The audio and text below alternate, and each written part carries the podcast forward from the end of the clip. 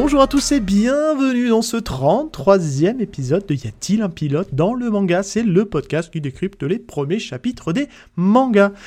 Et oui, je suis encore tout seul. euh, J'ai posé des affiches un peu partout euh, autour de moi et on n'a toujours pas de traces et de nouvelles euh, de Val. Voilà, je sais pas, un jour peut-être qu'il reviendra. Donc c'est pour ça, je, je me fais accompagner sur tous ces épisodes et ça me permet d'aller sur d'autres horizons. Donc ça me plaît bien. Donc pour ce nouvel épisode, je suis accompagné de Alicia des Chroniques de Maïmo. Salut Alicia, comment ça va? Salut, eh ben ça va très bien, très contente euh, d'être là ce soir ou cette, ce, matin, Ce matin. selon quand est-ce que vous nous écoutez. Peu importe où les gens nous écoutent, euh, c'est le principal. Euh, bah écoute, merci euh, d'être là, parce que c'est vrai qu'on a, on s'est longtemps cherché pour arriver à trouver un, un créneau ensemble. On y est arrivé, ça y est, C'est ça, emploi du temps de ministre, hein, mais c'est ça. On va parler d'un super manga, mais j'aime bien toujours, c'est le running gag, garder un peu de suspense, dire on va pas le dire tout de suite, on va attendre un petit peu, et puis, euh, puis voilà. Euh, écoute, bah déjà on va commencer par un truc tout simple, c'est c'est ta première fois dans le, dans le podcast. Euh, déjà on va commencer, est-ce que tu peux te présenter pour les gens qui éventuellement te connaîtraient pas et puis euh, que je peux inviter à, découvrir ton travail en tout cas? Je te laisse la main. Et oui, alors moi c'est Alicia, j'ai un compte Instagram, euh, Les Chroniques de Maimo, où je parle euh, de manga principalement. À la base, j'étais plutôt roman, BD, manga, et en fait la passion du manga euh, a repris le dessus. Donc je fais quasiment que ça. Je vais plutôt parler de mangas de petites maisons d'édition ou de mangas un peu plus de niche. Je suis pas trop mainstream, je vais pas parler de My Hero Academia ou de choses comme ça, Et pourtant, mais je vais parler de petites séries euh, je ne lis pas ma... un peu plus Je lis connues. pas MHA non plus, mais bon, il n'y a pas de souci. Ok, ça me rassure. Mais en tout cas, voilà, mon but, c'est de faire découvrir le travail de, de passionnés de petites maisons d'édition euh, que j'affectionne particulièrement. Ok, et alors j'ai j'ai toujours une question que je me suis posée. euh, D'où ça te vient, Maimo C'est euh, Qu'est-ce que ça veut dire? Est-ce que c'est une référence à quelque chose? Alors, c'est pas vraiment une référence. Alors, je ne sais pas si la nouvelle génération connaîtra ça, mais j'étais beaucoup sur des forums euh, RPG, où du coup, on racontait des histoires et on écrivait. Ah, oui. Et il fallait toujours trouver un pseudo, et je m'appelais euh, Mai Mokono.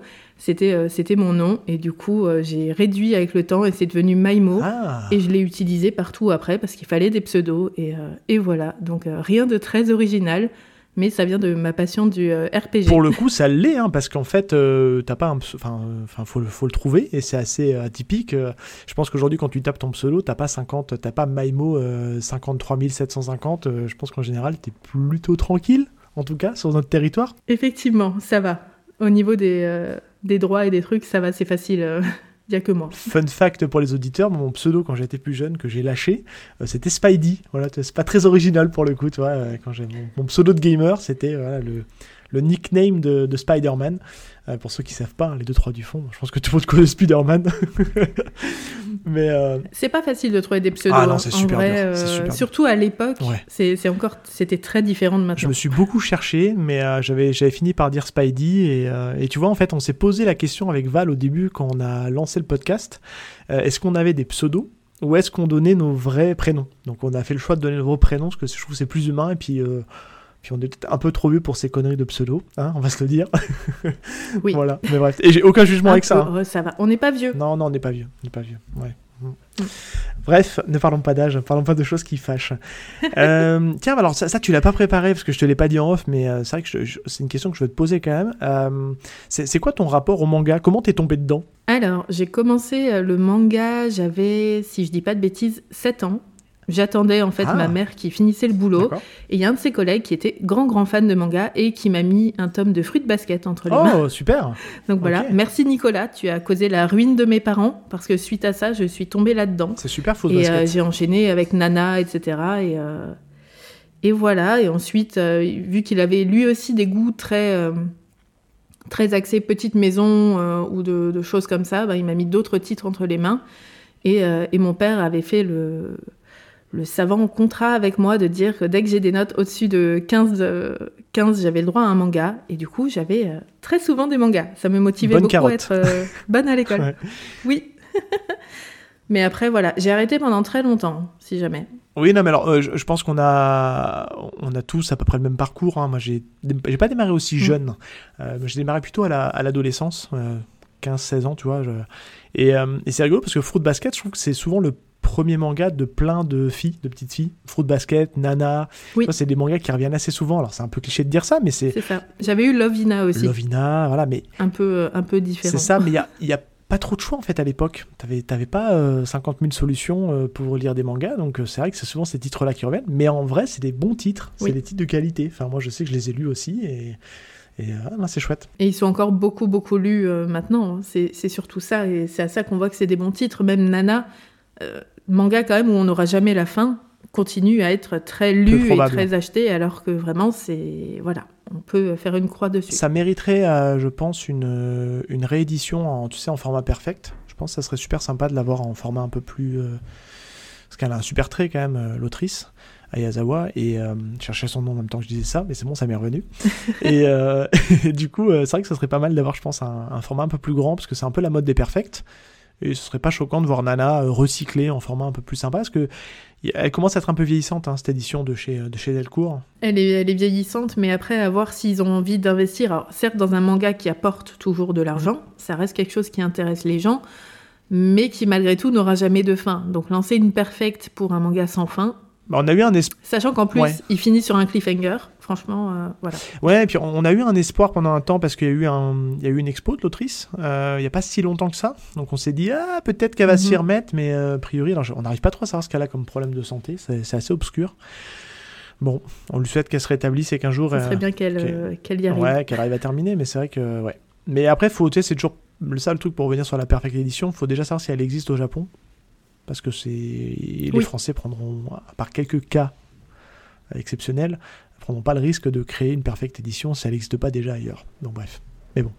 Euh, nous nous, égarons. Euh, avant de se lancer dans le manga du jour, je t'ai demandé de me préparer une dernière lecture marquante. Euh, Qu'est-ce que tu nous as apporté?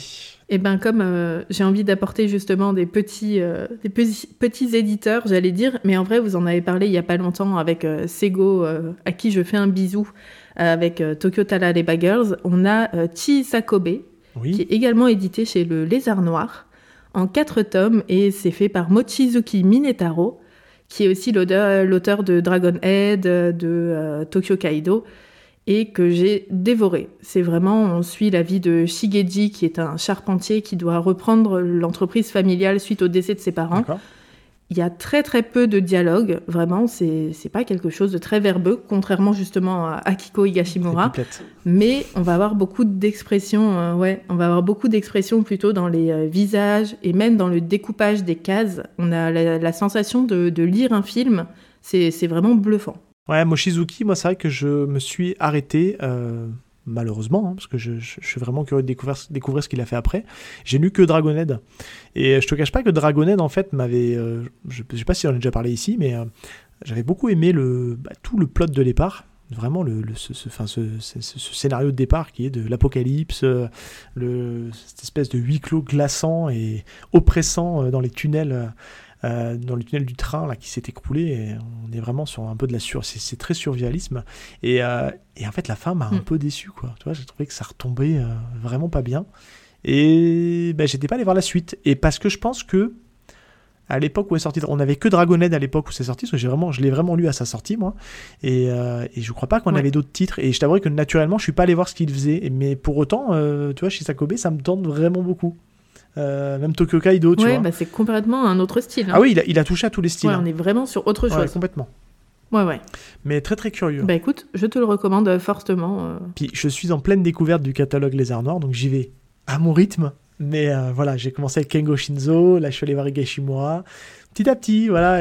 c'est un budget après, hein, mais voilà, je, je vais y arriver petit à petit à Oui. découvrir des trucs. Et puis peut-être qu'à Angoulême, il y aura des titres qu'on pourra avoir en avant-première et qu'on découvrira. Là, autant l'année dernière, j'ai pas Oui, pu y aller. Cette année, je vais m'arrêter au stand Les Arts Noirs. J'espère qu'il sera mis Ah. euh, dans la dans le l'espace manga parce que je ne comprends pas pourquoi il a été mis dans cet espace euh, dans l'autre espace qui est un espace des trucs du monde je sais plus comment s'appelait le- l'espace qu'ils ont fait là L'espace indépendant. ah C'était pour, euh, pour les, en gros les maisons indépendantes et je suis pas sûre qu'il ait forcément envie de se retrouver euh, dans le hall manga parce que c'est vrai que c'est euh, beaucoup de très grosses maisons, c'est beaucoup de marketing et, euh, et c'est vrai que c'est pas forcément quand on regarde des maisons comme euh, Les Arts Noirs ou Naban, c'est pas forcément. Alors Naban était Ouais, là-bas dans les petites Naban, Nasca y euh, était aussi. dans les petites maisons maisonnettes, ouais. Mais c'est vrai que les arts noirs, de, de la vision que moi j'en ai de l'extérieur, je trouve pas que ça colle à leur image en fait, d'être dans ce, dans ce hall-là qui est très mainstream, alors que eux vont plutôt essayer de chercher les petites pépites indépendantes. Je sais pas. Ouais, et puis je pense que, enfin, on va pas parler pour lui, hein, mais pour Stéphane Duval, qui est le, qui est le créateur de la, de la maison. Euh, mais je pense qu'aussi, il cherche, euh, il cherche certainement à toucher un public peut-être plus BD. Toi, de, de, de fait du format déjà, etc. Ouais. Euh, je pense pas qu'il cible un public plus adulte, donc peut-être que pour le coup c'est plus intéressant de se mettre dans le indépendant. Mais pour autant, toi, je suis un peu partagé parce qu'il passe un peu inaperçu et sous le radar, et même moi, toi, je les ai loupés, alors que j'aurais bien aimé le... aller les voir leur stand. Bon, bref, on verra bien. Mm. Ce qui- Est-ce qu'ils vont agrandir encore l'espace manga l'année prochaine Ça va être, euh, ça va être la surprise. Bah, ce serait pas mal qu'ils rassemblent justement des petits éditeurs, euh, mais vraiment en part, parce que le problème, c'est qu'on a vraiment les gros, euh, les gros groupes, Glénat, etc., qui prennent énormément de place et qui font beaucoup de bruit, Mm. on va dire. Ce que j'avais remarqué, c'est vraiment ça, ils prennent le plus gros de, de la place. Et c'est vrai que même pour découvrir Naban ou IMHO, bah, c'est tout petit, c'est à part. Est-ce que ce serait pas mal de les regrouper ailleurs, entre guillemets Parce que bah, c'est pas non plus les mêmes publics. Ouais, après, ils bénéficient quand même de la, tu sais, de l'aura des gros éditeurs. Du coup, ça, ça te fait par Mm. ricochet aller voir les autres éditeurs à côté. Donc, je, je trouve pas ça, en fait, la manière dont a été fait cette année le, le hall manga. Enfin, quand je dis cette année 2023, euh, ça, non, ça fait presque un an maintenant, hein, au moment où on enregistre. Ouais. Et alors d'ailleurs, ce- cet épisode est très marqué dans le temps parce que on va être euh, très transparent avec les auditeurs. Euh, on est le 14 11 quand on enregistre et dans deux jours, euh, deux jours près, mais on peut pas faire autrement avec les, les agendas. On parle d'Angoulême et normalement il y a le programme qui est annoncé. Donc euh, vous allez écouter cet épisode euh, à fin novembre et euh, on va vous parler d'Angoulême. Alors on n'est pas au courant du, du programme et il sera déjà tombé entre temps et bref, les aléas des enregistrements. Et je n'y serai que s'il y a Keigo Shinzo. Sinon, je n'y vais pas. On n'a pas les infos, mais Kengo Shinzo s'il est là, Voilà. Alicia sera là. Oui. Et ouais, je- ça serait cool de pouvoir la rencontrer, ouais, ça c'est clair. Euh, moi, je vais faire une petite infidélité au manga, euh, parce que c'est une lecture que, je, que je, je redécouvre et que je relis. Je vais vous parler d'un comics. Euh, c'est le comics euh, alors, Y, le dernier homme, ou Why the Last Man, qui est en ce moment en train de ressortir aux éditions Urban Nomad. Euh, pourquoi j'en parle? Parce que Urban Nomad, dans son format, cherche clairement à aller draguer les lecteurs de manga parce qu'on est sur un format qui est quand même assez proche des mangas. Euh, et c'est une super série. Euh, c'est un post-apocalyptique euh, qui part du principe que 99,99% euh, de la population mâle, donc le chromosome Y, est décimée. Meurt dans des circonstances horribles et atroces. C'est, enfin, je vous invite à, regarder le début du comics, c'est euh, c'est assez trash, hein, ils font pas de cadeaux. Et euh, ben, on se retrouve dans une, euh, dans un, dans une, comment dire, dans un monde gouverné et géré que par des femmes. Sauf que, bah, le titre il est pas là pour rien. Il y a quand même une petite anomalie dans l'histoire. Il y a un dernier homme. En tout cas, au moment où on lit l'histoire, parce va forcément y avoir des petits rebondissements, j'en dis pas plus, on suit donc euh, le parcours de Yorick Brown et de son singe, Esperluette, qui sont tous les deux, bah, qui ont le chromosome homme, ce sont des hommes, et qui ont échappé à ce mystérieux virus euh, qui a décimé toute la population masculine, y compris les animaux. Donc, ça lève un, un sujet qui est bah, déjà euh, bah, comment se comporterait euh, entre guillemets la femme sans l'homme, hein, voilà. Euh, et Ouais, c'est hyper et intéressant. du coup, il y a aussi ce- cette problématique qui est de ben comment, enfin comment est-ce qu'on peut assurer la survie de l'humanité sans l'homme? Et je parle que du point de vue reproduction. Il y a pas, on sort des considérations féministes, même s'il y a beaucoup de féminisme dans ce dans ce titre. Et euh, bah, c'est scénarisé par le grand Brian Kevogan, qui est son plus gros fait d'armes. Alors ça, ça parle aux, lecteurs de comics, hein, Brian Kevogan, mais euh, pour un truc très mainstream, euh, il a scénarisé euh, beaucoup d'épisodes de la série Lost. Ah, que j'ai regardé il y a pas longtemps. J'avais jamais vu la fin. C'est bon, j'ai vu la fin. Ouais, elle est assez discutable aussi la fin, si on peut faire un petit, Tout à un fait. petit parallèle. Mais euh, Brian Kevogan, euh, c'est un, je dis c'est un scénariste de génie parce que c'est quand même, euh, c'est quand même le monsieur qui est derrière euh, Saga, la grande série Saga, Paper Girl, Ah, oui. etc. Enfin voilà, c'est c'est un, c'est un grand monsieur du, du comics, plutôt sur la scène indépendante, hein, parce que c'est de, enfin je crois que de mémoire, alors il a fait quelques euh, il a fait quelques trucs pour Marvel, mais c'est essentiellement du, c'est essentiellement, il est voilà, essentiellement connu sur la sur la scène indé. Et, et Why the Last Man, bah, voilà pourquoi je vous en parle. Alors c'est aussi dessiné par une autrice, par une dessinatrice qui est Pia Guerra Marzan. Euh, et ça se voit d'ailleurs qu'elle a, a, un trait, euh, enfin, vu le nom, elle doit avoir des consonances un peu hispaniques. Et on voit dans son dessin que euh, il y a, enfin, on voit quand c'est des Espagnols qui dessinent. J'arrive pas à l'expliquer pourquoi, mais on voit l'influence hispanique dans le, dessin. Et c'est vraiment super. c'est super bien écrit. C'est on va, on va, suivre justement ce personnage qui va essayer de comprendre bah, le pourquoi du comment. Il y a de l'humour, il y a du rebondissement, enfin c'est vraiment vraiment bien. Je ne vais pas vous en dire trop, euh, parce qu'il y a, y a pas mal de choses, euh, pas mal de thématiques qui sont soulevées euh, dans ce dans ce dans ce dans ce comics et c'est donc ça sera prévu donc en 5 tomes chez chez Urban Urban Nomad et je crois que de mémoire je crois qu'ils sont vendus 5,90€. Euh, donc voilà, vous n'allez pas non plus trop vous ruiner. Oui, c'est très abordable. Ouais, parce que pour info, il y a une entre guillemets une pas, pas une perfecte, mais c'est une. Ils ont sorti un grand format avec un, avec un, avec des reliures cartonnées. Euh, pareil, je, je, crois que de mémoire, c'est, euh, des doubles tomes à chaque fois. Euh, je crois qu'il y a 5 tomes aussi. Et c'était vendu 24 euros à l'époque. Alors ça s'est bien vendu aussi, hein, ça a été un gros carton de librairie. Oui. Euh, ça quand même. C'est pas non plus abusé au niveau du prix. Non, et surtout que l'édition est vraiment belle. C'est un peu cher. Voilà, c'était, c'était, je sais pas si c'est encore dispo, mais c'était sorti il y a une dizaine d'années maintenant. Euh, moi, je les avais fait à l'époque euh, dans des formats souples, qui étaient vendus 10-12 euros. c'était pareil dans la, je crois que c'était dans la collection Vertigo, si je dis pas de bêtises. Et, et j'avais pas pu la. Bah, pareil, c'était, c'est à la période où j'avais un peu moins de sous, donc j'achetais moins de comics. Et les comics, ça coûte cher. Et là, du coup, je me la refais. Et donc l'idée c'est de tout compléter et de enfin terminer cette série. Euh, et même à une relecture euh, presque dix ans plus tard, bah, je trouve que c'est toujours aussi efficace. Et j'aime beaucoup le dessin. Voilà, c'est un peu perturbant au début le dessin, mais, euh, mais il est vraiment chouette. Enfin, j'aime enfin, beaucoup. je, peux, je ne peux que vous le recommander en tout cas. Je suis pas très comics, mais je vais me le noter. Ça me fait beaucoup penser au manga de Akane Torikai, Le siège des exilés. Que je ne connais pas. En deux tomes, justement aussi sur le fait qu'il n'y ait plus, plus d'hommes.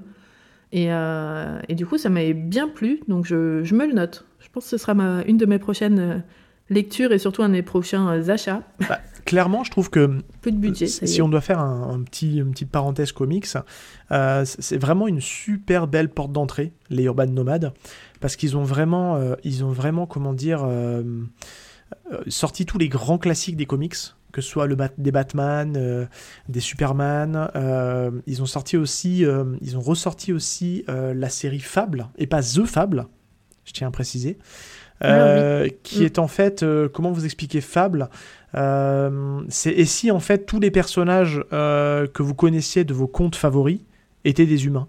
Ça me fait penser à une série. Bah, c'est issu de cette série-là. Je sais plus laquelle. Oui, je vois très bien laquelle tu parles. c'est grosso modo un peu inspiré de ça. Ouais, ouais.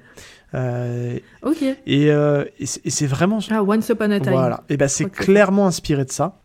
Donc ça c'est une série que je vous recommande. Et il y a plein de one shot euh, qu'on a eu. pour vous citer un peu des grands titres, si vous voulez découvrir Watchmen à pas cher, ben du grand Alan Moore, bah c'est aussi dedans. v pour Vendetta, c'est aussi dedans. Il y a des grands one shot de, de, de l'univers DC Comics que je pense à notamment Red Son, qu'on part du postulat où et si Superman était tombé en URSS plutôt qu'aux États-Unis, bah, qu'est-ce que ça aurait donné ah, Trop bien. Voilà, c'est que des high concepts comme ça qui sont, qui sont vraiment super. Et euh, moi, je trouve un de mes gros coups de cœur, et pour moi, qui est peut-être euh, la meilleure porte d'entrée dans l'univers DC Comics, c'est Crise d'identité. Crise d'identité, en fait, c'est euh, on est dans l'univers de Justice League, hein, c'est l'équivalent un peu des, des, des, Avengers chez Marvel. et là, en fait, qu'est-ce qui se passe On a en fait, alors il y a, ce qui est très compliqué d'un premier abord, c'est que vous avez plein plein de personnages dont vous soupçonnez pas l'existence, mais limite, j'ai envie de dire, on s'en fout un peu. Euh, parce qu'en fait, c'est pas vraiment ça le propos. Euh, mais on part du principe qu'il y a un peu un équivalent de l'homme élastique, vous savez, chez. Euh, c'est donc Monsieur Fantastique, chez les Marvel, hein, qui a son équivalent donc chez DC, parce que c'était un peu la guerre entre les deux maisons. on apprend en fait que la femme donc de Extensiman a été assassinée. Et tous les deux, c'était des membres de, de la Justice League. Et du coup, on va avoir une vraie, une vraie enquête, un vrai thriller euh, dans, euh, dans l'univers de DC Comics, et c'est juste passionnant. C'est super bien écrit, et, euh, et, ça vaut vraiment le coup. Voilà. Donc ça, c'est si vous voulez un jour vous lancer... Non, ça a l'air très sympa. ouais, si un jour vous lancez un OC Comics, il y a, y a vraiment de quoi faire, et je vous dis à petit prix. Et ça, c'est vraiment cool. Mais Urban est très bien pour euh, commencer, même les, les BD en général. Je sais que j'avais lu euh, toutes les morts de Leila Star que j'avais euh, adoré. Vraiment, je suis pas du tout comics et pas du tout BD en général. Et là, ça m'avait bluffé. Et c'est vrai que quand j'ai regardé un peu ce que faisait Urban, je me suis dit, ok, eux, ça peut être vraiment une maison d'édition qui propose des trucs sympas, qui sortent un peu de l'ordinaire et surtout à des tarifs abordables. Ouais, alors tu, tu vois, c'est vrai que souvent on tombe dans le cliché du, du comics euh, où, les gens euh, pensent à Superman, Batman, mais il y a tellement de choses euh, dans l'univers dans l'univers indépendant. Tu as parlé donc Urban, chez Urban on retrouve aussi, alors je- ça a été pendant un temps chez Glénat, est-ce que c'est toujours c'est ou c'est Milady? Enfin bref, il y a le le comics, je me souviens plus chez qui il est, mais c'est Lock and Key qui a été adapté euh, euh, sur en Netflix. oui. Et Mm. pareil, c'est un, truc complètement délirant. euh, C'est à la croisée d'un. Alors, c'est le fils de, de Stephen King qui écrit ça. On est à la croisée des chemins entre du Stephen King, du Stephen King et un peu Lovecraft dans l'in- dans l'inspiration. Et il y a vraiment des chouettes trucs. Et si on doit citer un autre éditeur qui est pas très aimé chez la communauté manga, mais en comics, ils font des super trucs, c'est Delcourt. Delcourt Comics. Euh, c'est vraiment génial. Ils ont une, C'est vrai qu'en manga, ils sont pas. non, ils sont appréciés. pas super appréciés. Moi, j'ai rien contre eux perso, mais, euh, mais je peux comprendre qu'on puisse pas trop aimer. Mais, mais Delcourt Comics, pour le coup, ça a longtemps été eux qui avaient les droits de la série Walking Dead, qui est une de mes séries coup de cœur à tout jamais. Voilà. Qui est une, qui est une série sur les zombies sans vraiment euh, être trop sur les zombies, quoi. Et qui est plutôt sur les relations humaines. Et qui est pour moi un, un must-have. Ne regardez pas la série. Lisez le comics. Voilà. Non, ne la regardez Non. pas. Trop longue. Et c'est pas bien. C'est pas bien du tout. Bref, on va arrêter de chuchoter parce qu'on va s'attirer les fautes des auditeurs. Euh, bref, euh, est-ce qu'on n'irait pas?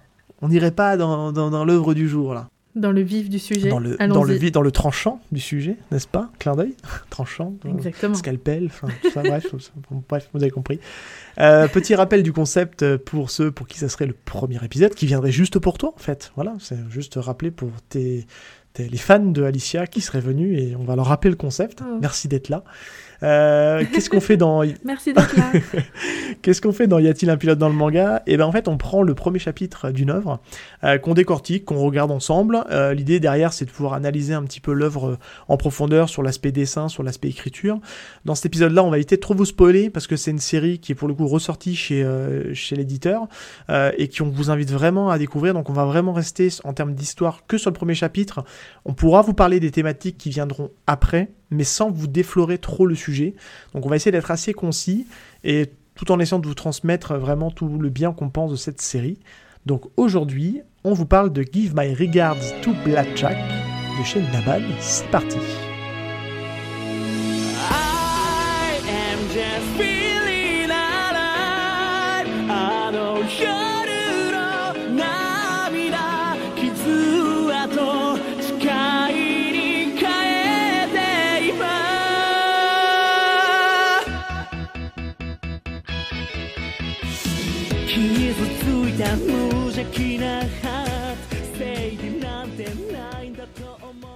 Alors, Give My Regard, oui, c'est compliqué parce qu'il y a eu plusieurs noms. Hein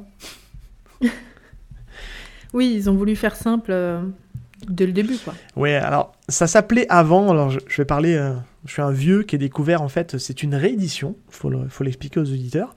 Donc actuellement c'est chez, c'est chez Naban, euh, c'est dispo donc en 6 volumes si je dis pas de bêtises, c'est des quasi double tomes.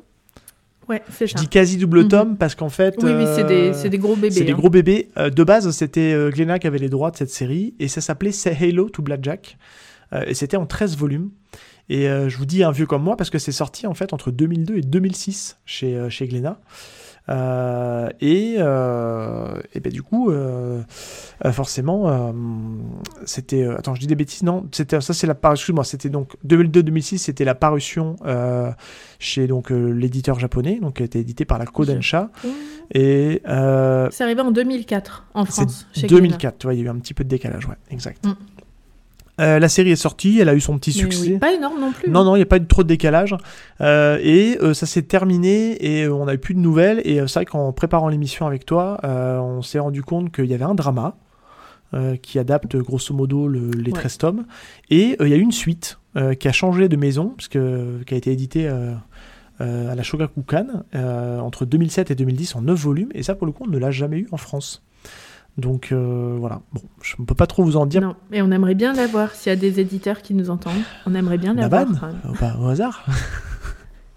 mais, en, mais en tout cas, Ce serait bah oui, en tout cas, Naban a, a relancé cette série-là parce que je pense que euh, Christophe Geldron euh, devait sentir certainement le, le potentiel de la série et nous a ressorti dans un format un peu plus grand, un peu plus épais, avec un beau papier de qualité. Alors ça, j'ai plutôt t'en laisser en parler parce que moi, je l'ai lu, euh, enfin, je l'ai relu Ouais. sur Manga.io. Est-ce que tu peux toucher éventuellement deux mots de l'édition euh, de Blackjack Alors, elle est vraiment très sympa. Naban fait souvent un peu ce type de format. Euh, Ils l'ont fait aussi pour Destination Terra et pour Old Boy. Donc, c'est en gros un peu des, des doubles, des doubles tomes. Mais on reste sur un petit format. Ce qui est agréable, c'est que du coup, en main, c'est pas trop gros, c'est pas trop épais, c'est pas trop lourd. Euh, et on va avoir, comme dit, un papier de super qualité. euh, parce que ça compte quand même, mais on a des traits, on verra, on en parlera sûrement après, qui sont quand même pas mal euh, expressifs et pas mal, comment dire, qui sont assez marqués. Très graphique, Et quoi. c'est vrai que Mm. si le papier est trop fin, ouais, ça va être compliqué. Donc là, on part vraiment sur, sur une très très belle édition qui fait que ça prend pas trop de place dans les mangathèques et en même temps, on a quand même des, des volumes assez conséquents. Mais vraiment, très belle édition avec des belles pages couleurs aussi. J'en ai pas parlé, mais il y a pas mal de pages couleurs qui ressortent très bien, qui sont vraiment euh, magnifiques. Et c'est la question qu'on se posait en off, c'était de savoir si, euh, je me souviens plus du coup, s'il y avait les mêmes nombres de pages couleurs. Alors je sais que le début il y a, parce que je me souviens de l'avoir lu en couleur à l'époque, mais la question que je me posais c'est est-ce qu'il y avait, euh, est-ce qu'on a autant de pages couleurs sur toute la longueur de la série sur l'édition Glénat? C'est là-dessus je mets un point, d'interrogation et là je vous, en- enfin si auditeur vous avez la première édition, n'hésitez pas à nous faire un retour. Je ne sais pas si j'aurai le temps d'aller re-regarder mes tomes qui ne sont plus avec moi, en tout cas physiquement.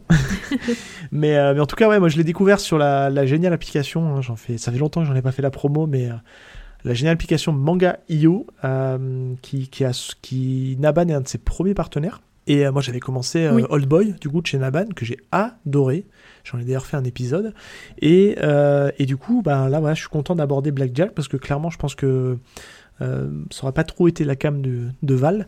Mais, euh, mais ouais, c'est un, c'est- en tout cas, c'est vraiment une super série. Et pour le coup, vous ne prenez pas trop de risques parce que tu as le montant du tome sous la main. Tu, tu sais combien ils sont vendus C'est quoi? C'est Euh, Douzaine oui, d'euros, peut-être? Ils sont vendus à 12 ouais, euros. c'est pas très cher hein, pour, Ouais, un, double, 12 euros pile euh, pour. euh, pour un double tome. Et une série en 6 volumes, vous prenez pas trop de risques. hein. Non, franchement, c'est. Et puis ça fait un joli cadeau aussi. Ça peut faire un joli cadeau pas trop cher pour les fêtes qui arrivent. On y pense, mais euh, voilà, ça soutient un petit éditeur et en même temps, ça fait un beau cadeau. Exactement. Alors, c'est bien que tu le précises parce qu'il faut savoir qu'ils ont une petite particularité Naban. Ils diffusent euh, dans, de- dans le circuit classique, c'est-à-dire par les éditeurs. Donc, on vous encourage à faire marcher vos éditeurs.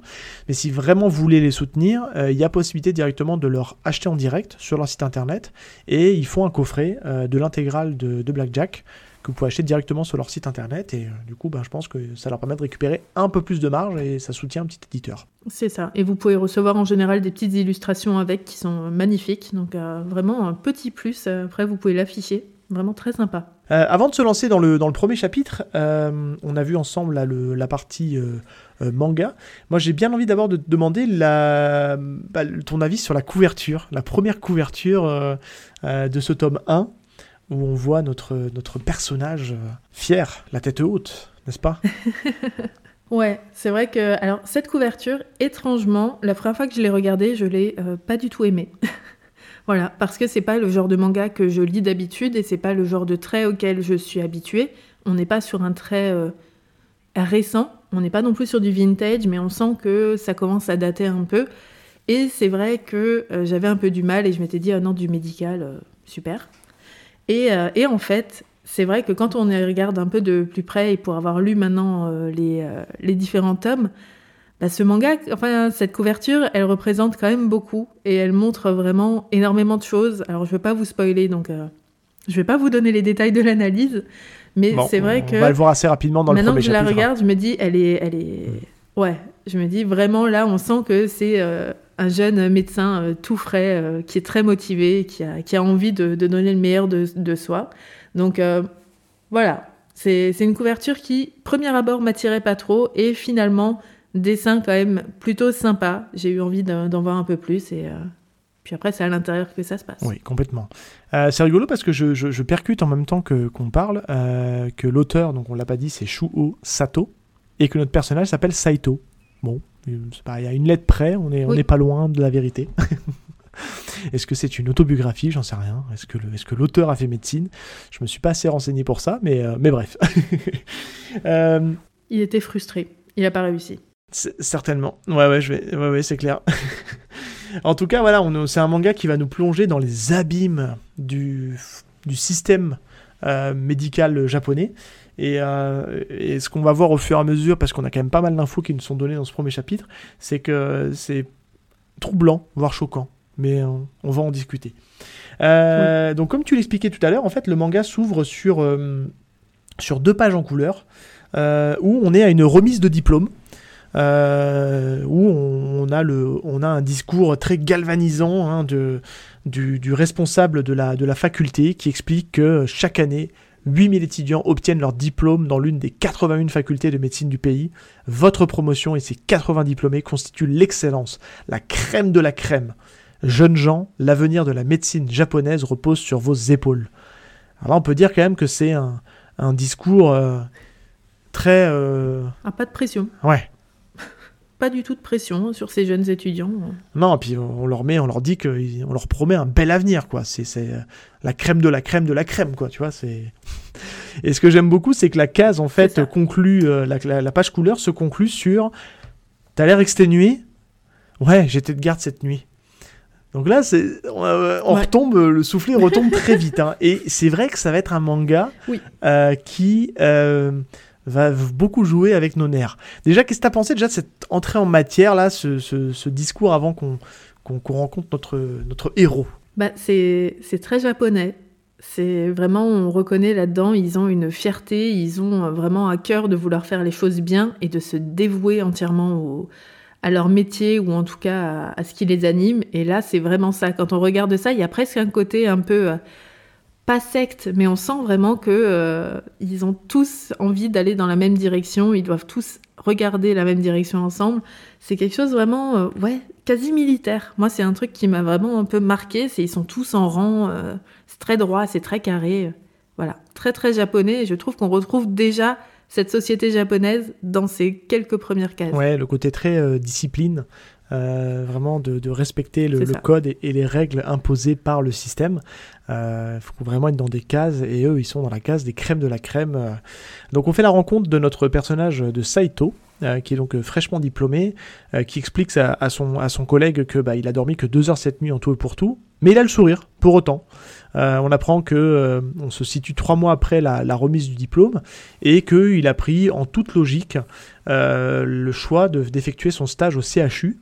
Il faut savoir en fait, voilà, on nous explique en fait dans le manga un petit peu le processus d'intégration d'un jeune médecin, puisqu'en fait ils sont pas tout à fait médecins tout de suite, puisqu'après leur diplôme en fait ils deviennent internes.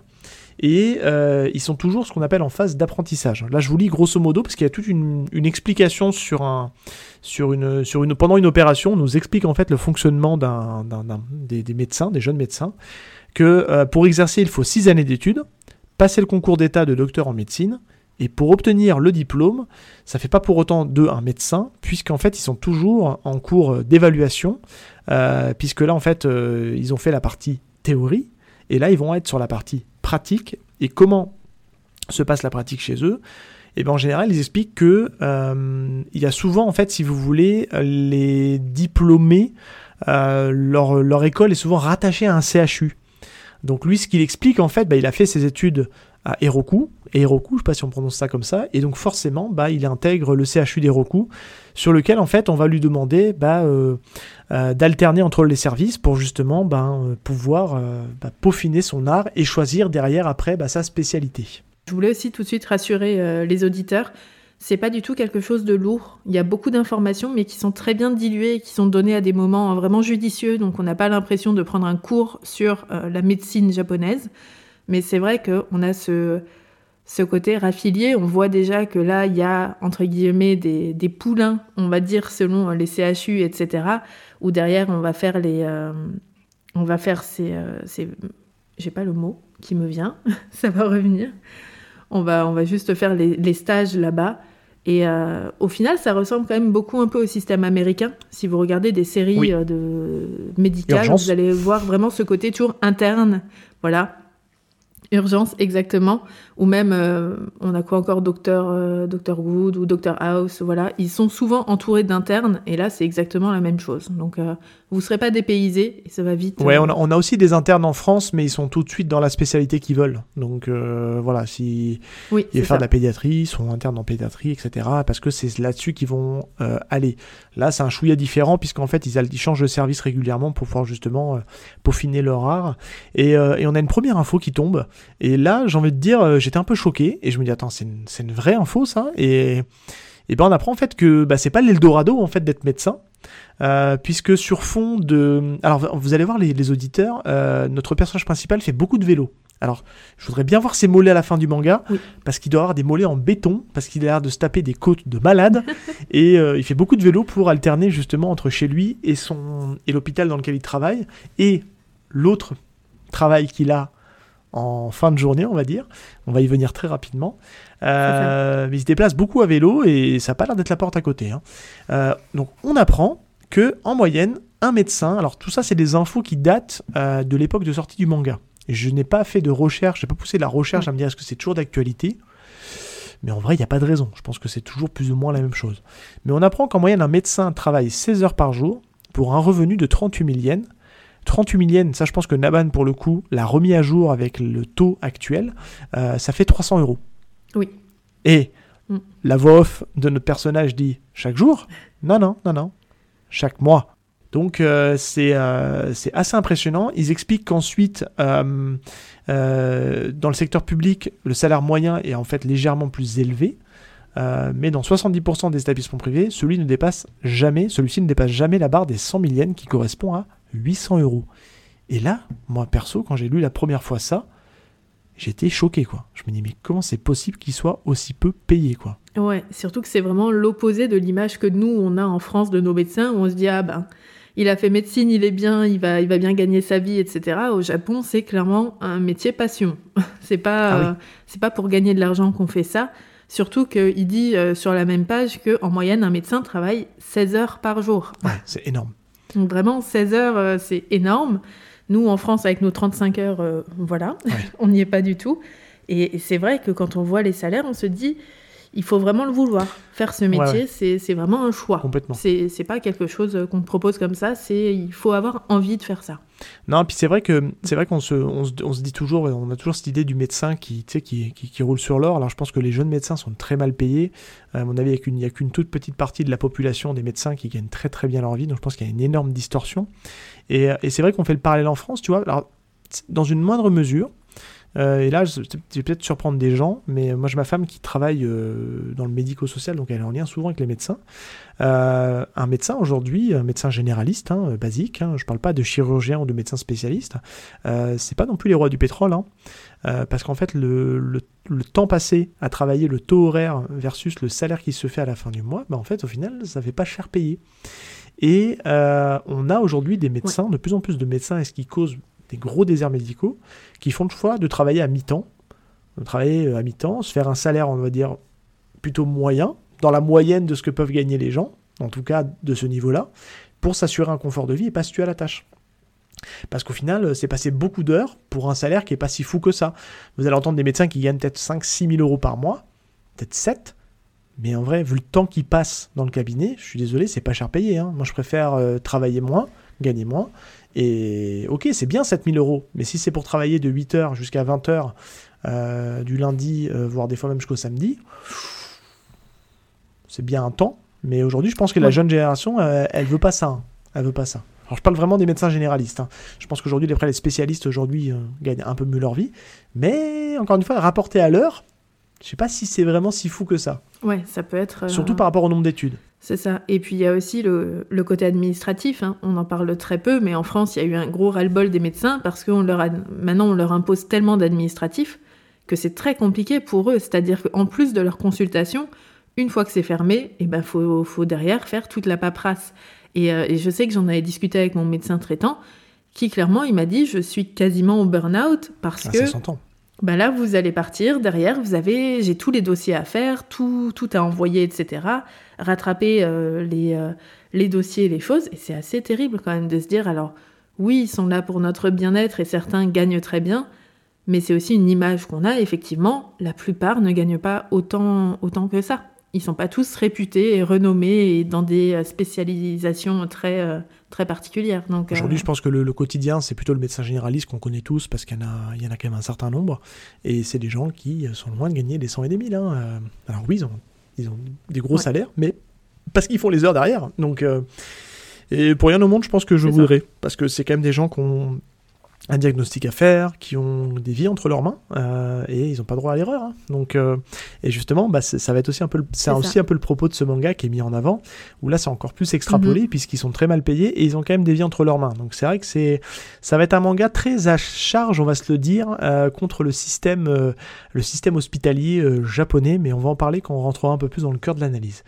Bon, bah ce brave Saito, quand on continue un petit peu justement, bah qu'est-ce qu'il est obligé de faire justement, n'est-ce pas? Qu'est-ce qu'il doit faire le petit Saito pour Eh ben, il doit faire des gardes, Eh ouais, des gardes supplémentaires. Les médecins font ça, et oui, c'est-à-dire pour avoir un peu plus d'argent. Après leur journée de travail, eh ben, ils enchaînent leur nuit de travail où ils restent justement euh, à disposition de- d'appels, etc. Pour, euh, pour les urgences et pour être disponibles s'il y a un accident ou quelque chose qui se passe en pleine nuit qui leur rapporte quand même pas mal d'argent, mais enfin, ils sacrifient clairement leur nuit et leur santé à eux pour ça. Et là- c'est là qu'on apprend justement que euh, par la renommée de l'université à laquelle il appartient, euh, il trouve assez facilement en fait un- une place euh, dans un hôpital, l'hôpital, euh, l'hôpital de Seido, euh, qui est donc où il va être grosso modo aux urgences. hein, il va traiter les- essentiellement des accidentés. On va l'apprendre un peu plus tard pourquoi. Et pourquoi c'est intéressant? Ben, C'est parce qu'en une nuit, il peut faire l'équivalent d'un salaire mensuel. Donc c'est pour ça que c'est quand même très tentant. Euh, et la première nuit, on va se le dire, se passe plutôt bien. On va accélérer, on va pas rentrer dans le détail, euh, puisqu'il est accompagné en fait d'un d'un cador, hein, d'un mec qui fait ça tout le temps, et qui est très expérimenté, euh, et qui du coup va lui permettre justement de gérer l'urgence, puisqu'on a un premier blessé qui arrive. Et on peut le dire, les, les scènes sont très, très graphiques. Je trouve que c'est très bien fait. Enfin, je, je trouve que c'est très immersif. Oui. On a un premier blessé, un homme qui a un accidenté de, de moto et qui s'est fait euh, broyer la jambe euh, la jambe gauche, et on, on voit justement bah, toute l'énergie et toute la passion que met justement euh, le médecin qui accompagne Saito justement là-dessus. Qu'est-ce que tu as pensé toi déjà de cette première mise en abîme de, bah, des urgences et, et- et justement de, de cette première nuit de notre brave Saito? Parce que je dis brave parce qu'il est brave, hein, le pauvre, hein, il en chie tellement. Ouais, il est très très brave. Ils sont tous très braves Oh quand même, oui. la plupart. Ouais. Mais c'est vrai qu'au niveau de cette première nuit, déjà effectivement, comme tu l'as dit, graphiquement et même au niveau du découpage, c'est très dynamique. Donc on est très vite plongé dans l'action. Euh, c'est à partir de là où normalement vous ne décrochez plus du manga jusqu'à la fin. C'est-à-dire jusqu'à ce que vous le refermiez, là vous allez euh, enchaîner les pages parce que justement c'est très prenant. C'est à partir de ce moment-là qu'on commence à avoir des patients et donc à mettre de l'humain dans cette relation Oh qu'on oui. n'avait pas encore jusqu'à maintenant. C'était que de la discussion quasiment entre médecins. Alors que là, on a le premier patient. Ça y est, on le voit, il est là. Et, euh, et c'est vrai que graphiquement, on est, on est vraiment dedans. C'est, on sent le stress et, euh, et toute la pression des décisions rien qu'avec le dessin. C'est, vraiment impressionnant. Il y, a- quelques termes euh, médicaux, hein, mais ça reste, ça reste, comment dire, euh, très lisible, hein, puisqu'on n'a pas spécialement besoin, genre même titre qu'un docteur house, qu'un urgence, quand il utilise des termes médicaux, on les écoute, c'est très immersif. Je reprends euh, la- le, le- le- le- le blessé à moto là qui revient, on a le, médecin qui dit euh, fais-tu son bilan sanguin, résus et taux d'hématie. Alors il passe son temps à brailler lui, hein, on va se le dire, il c'est un personnage très exubérant. Il passe son temps à brailler et à cloper. Et il clope dans l'hôpital apparemment, donc apparemment tout va bien, c'est autorisé. Mais je- ça fait très bizarre. Une autre époque. Une autre époque. Amener des poches de sang, au moins une dizaine. Bon, tu sais faire les perfs. Alors, lactate à haute dose et 1000 litres d'hydrocortisone. Alors, on suppose que la cortisone, c'est pour la douleur. Et ensuite, tu fais l'EDC. L'EDC, on apprend que c'est donc l'épreuve directe euh, de comptabilité. Donc, c'est le côté euh, administratif. Mais, euh, mais ça n'arrête pas. Et on, on se rend compte, alors, c'est pas dérangeant pour la lecture, mais ils ont un peu le temps de se poser, de- d'échanger deux mots, que ça repart. Une nouvelle urgence, encore un autre accident. Ouais. Là, c'est aussi c'est une jeune femme. C'est une femme, non, ou c'est un homme? J'ai un doute. Je ne sais plus. Euh, c'est une femme. Ouais, c'est ça. C'est une femme qui est blessée, euh, qui est blessée à la poitrine, et, euh, et ça s'enchaîne comme ça. Et, et c'est vrai que ce qui ressort et ce qui se dégage de cette première nuit, c'est que Saito est bluffé en disant ce type est incroyable. Oui. Et il en ressort, il ressort de cette nuit plutôt souriant et il dit cet hôpital est fantastique. il ne refuse aucune urgence. Et là, attention, la contrepartie, je lis en fait ce qui se dit. Ce qu'il faut pas entendre, un vrai bleubit. Et là, ça retombe. Je ne comprends pas pourquoi. Ouais. Tu le sais peut-être pas, mais chaque diagnostic est comptabilisé à l'aide d'un système de crédit. Par exemple, on compte 42 points pour un lavement, 12 points pour une prise de sang, etc. etc. Et c'est là qu'il lui met en fait euh, bah, la dure réalité que ben, t'as pas remarqué. Notre établissement prend uniquement en charge les accidents. Et pourquoi? Ben, Pour le pognon. Parce que c'est ce qui rapporte le plus d'argent. Et là, on a une première, par, le, par cet échange qui est très intéressant. Encore une fois, je, je, je, je- résume un peu parce que le but, c'est pas de tout lire, et c'est de vous laisser, euh, c'est de vous laisser profiter de, de cette lecture.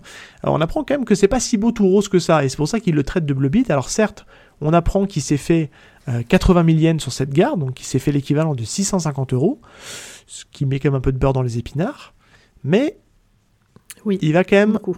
assez vite déchanté par la suite. Déjà, qu'est-ce que tu as pensé déjà de cette euh, première, euh, première touche du, système euh, très euh, bizarre japonais On commence les montagnes russes. On a eu déjà la petite montée. Là, on redescend bien, bien sévère parce que vraiment, on, on se dit, waouh, la passion qui anime ces médecins, c'est fou. Vraiment, ils se donnent à fond. Ils acceptent énormément d'accidents. Effectivement, ils doivent vouloir aider le nombre maximum de gens, mais en fait, pas du tout. Ils veulent toucher le maximum de chaque. Et, euh, et c'est vrai que là, on se rend compte déjà que, bah, après l'humain, bah, il y a surtout euh, le côté euh, économie et le côté fi- financier, on va dire, de, l'opération. Parce que clairement, leur but, c'est d'accepter le plus de monde pour avoir le plus de thunes possible. Voilà, c'est aussi bête et simple que ça. Mais c'est c'est assez poignant parce qu'on ressort vraiment d'une scène qui est pleine d'émotions et qui est très intense pour retomber dans la dure réalité qui nous dit euh, bah, nous, ce qu'on veut, euh, c'est l'argent. Et c'est vrai qu'après, on- une bonne nuit de sommeil courte, puisqu'on apprend qu'il a dormi que 3 heures, euh, bah, il se sent un peu sale, le petit Saito. Quoi, hein. Il dit qu'il a gagné 80 000 yens, que c'est deux fois plus que son salaire, et on sent qu'il a presque des remords. Il a l'impression un peu d'être corrompu, euh, et qu'il n'a pas envie de se laisser corrompre. Et, euh, et lui, il a envie d'être vraiment, c'est quelque chose qui va beaucoup l'animer, hein, le personnage, pendant toute la, la série, c'est d'être juste, d'être le plus droit possible, d'être le plus enfin, Oui. dans l'égalité. Et, euh, et il va enchaîner une deuxième nuit. euh, parce que clairement, euh, le, le responsable, le directeur de l'hôpital lui explique que euh, il peut facilement se faire encore plus. hein, il peut facilement se faire euh, 100 000 yens, hein, donc à peu près 800 euros. Donc toujours la, la, la pas du gain. Mais sauf que, eh ben, il va lui annoncer une nouvelle. C'est euh, dorénavant, vous assurerez seul le service de nuit. Si vous n'êtes pas satisfait, bien sûr, on peut toujours augmenter le tarif, hein, n'est-ce pas hein Euh, Et il lui demande bah, comment est-ce que vous pensez pouvoir gérer? Lui dit bon bah voilà, on, va on va essayer de le faire puisque l'autre médecin avec qui il était euh, est de repos.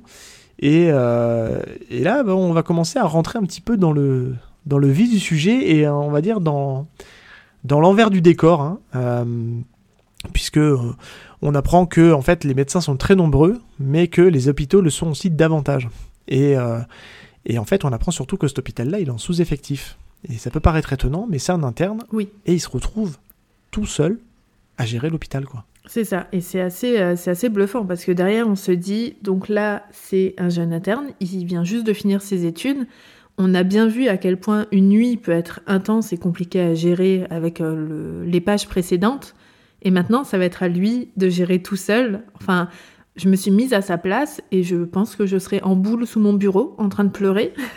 Vraiment, je, j'aurais beau avoir la, la vie de, de ces gens entre mes mains, c'est, c'est une pression vraiment qui, qui se ressent encore une fois. On a une planche où on le voit euh, seul au bureau euh, qui attend les, les appels.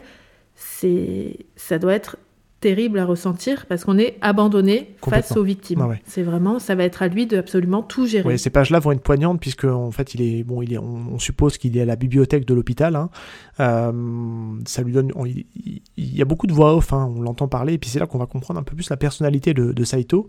Euh, il a vraiment l'impression que de gagner plus, c'est de, faire vraiment quelque chose de mal. Euh, et on apprend encore un élément de contexte que, comme pour les CHU, il n'est pas rare que les hôpitaux, euh, donc là il est dans un hôpital, hein, on précise, et lui sinon il est rattaché à un CHU. C'est très important, CHU, donc c'est ce qu'on appelle les centres hospitaliers universitaires, si je dis pas de bêtises.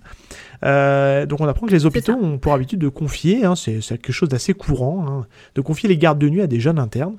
Euh, et que lui, il a ce constat, et c'est là qu'on commence à voir un petit peu la facette de sa personnalité où il est quand même assez lucide.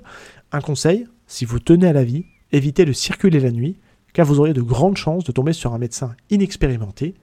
Cela fait froid dans le dos, mais c'est la réalité de notre pays. Là, il sort une enquête, en fait, hein, euh, je vous laisserai la, la découvrir. Et ce que je trouve assez fort, c'est au moment où il tient ces propos-là, on a une double page où on voit une bagnole encastrée dans un poteau électrique avec les urgences qui interviennent, et on sait que ça va être pour lui, quoi. Et double page qui est vraiment euh, très percutante. hein. C'est vraiment une des premières euh, double pages qu'on a dans le manga qui est aussi remplie et qui est aussi poignante. Ça commence euh, déjà là. Mais, euh, mais comme tu l'as dit, on voit, on voit Saito qui a ses principes.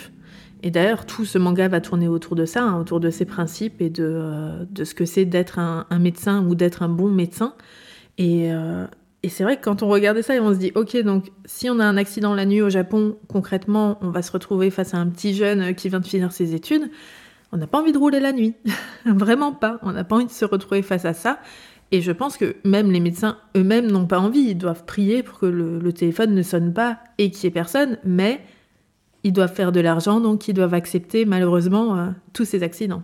C'est vrai qu'on c'est un truc qu'on peut faire avec la, parler avec la France. C'est vrai que être d'aller dans les urgences en pleine nuit, euh, on est souvent confronté à des internes. Alors sauf que le système est un peu différent parce que je pense qu'ils ne sont pas complètement inexpérimentés.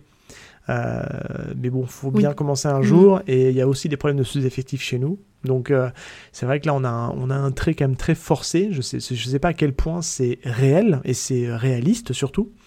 Mais en tout cas, ce qui est sûr, c'est que, ben, ben, si vous avez compris, euh, c'est un hôpital qui accepte les accidentés de la route, donc forcément, la bagnole qui s'est encastrée, ben, elle est pour ce brave Saito, euh, qu'on avertit justement que euh, y a une personne qui, qui va être, euh, qui va arriver dans 10 minutes, qui va devoir aller au bloc opératoire pour opérer cette personne, sauf qu'il est tout seul, hein, je vous le rappelle.